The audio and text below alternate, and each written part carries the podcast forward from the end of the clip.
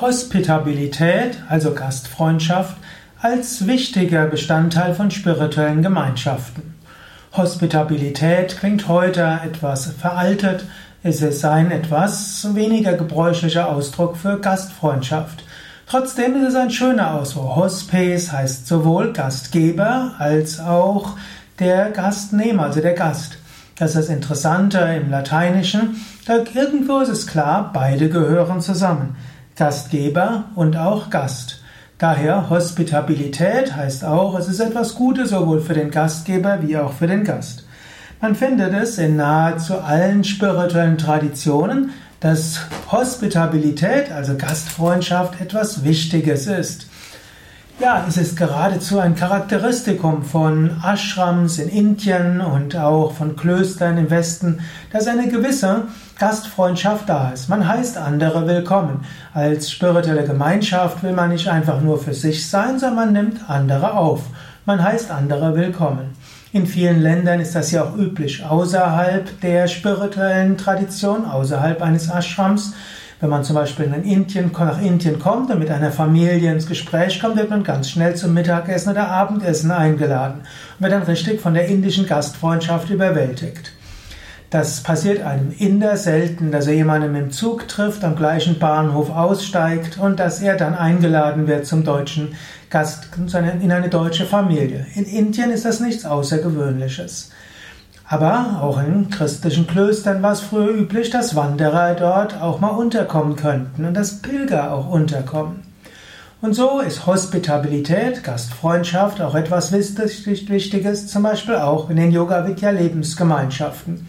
Wir heißen Menschen anderer Traditionen willkommen. Wenn zu uns ein buddhistischer Mönch kommt oder ein Praktizierender einer anderen Tradition, dann ist er gerne willkommen, eins, zwei Nächte bei uns zu bleiben und wir laden auch spirituelle Menschen ein, auch mal bei uns Vorträge zu geben und im Rahmen des Satsangs ein Mantra zu singen oder, wenn es eine andere Tradition ist, auch ein spirituelles Lied zu singen. Oder auch, wir haben im Haus Shanti haben wir viele Möglichkeiten, dass andere spirituelle Traditionen sich auch präsentieren können.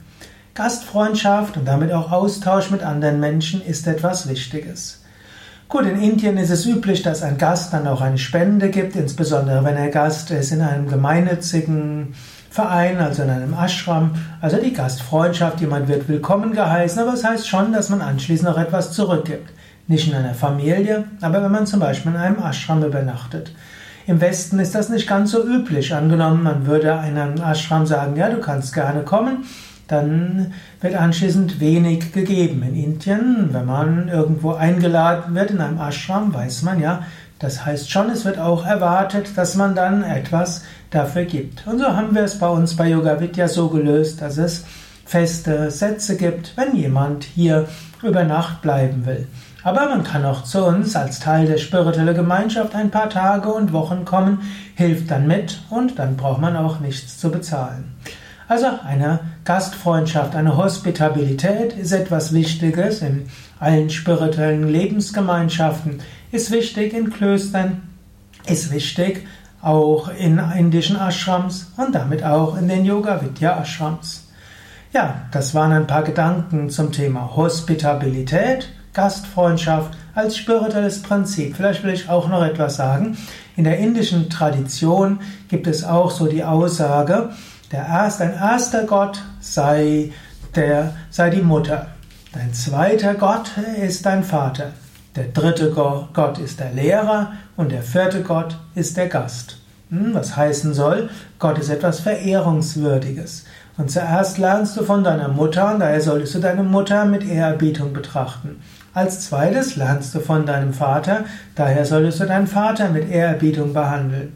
Als drittes lernst du vom Acharya, wie es heißt, also den Lehrern. Und egal, was du von jemandem lernst, behandle die Menschen, die dir etwas beibringen, mit Ehrerbietung. Etwas, was vielleicht im Westen etwas außer Mode gekommen ist, aber in Indien ist es etwas sehr Wichtiges. Wenn du von jemandem irgendetwas lernst, egal ob es spirituelles ist oder Computerwissenschaft oder Handwerk oder ein Kochrezept bekommst, Behandle die Person, die etwas beibringt, mit Ehrerbietung, eben als göttliche Manifestation.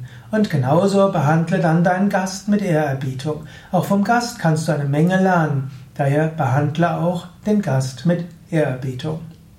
Ja, das waren einige Gedanken zum Thema Hospitabilität als Teil des Lebensgemeinschaftspodcasts von www.yoga-vidya.de, auch Teil des Lexikons der Tugenden und geistigen Fähigkeiten. Mein Name ist Sukadev Bretz von www.yoga-vidya.de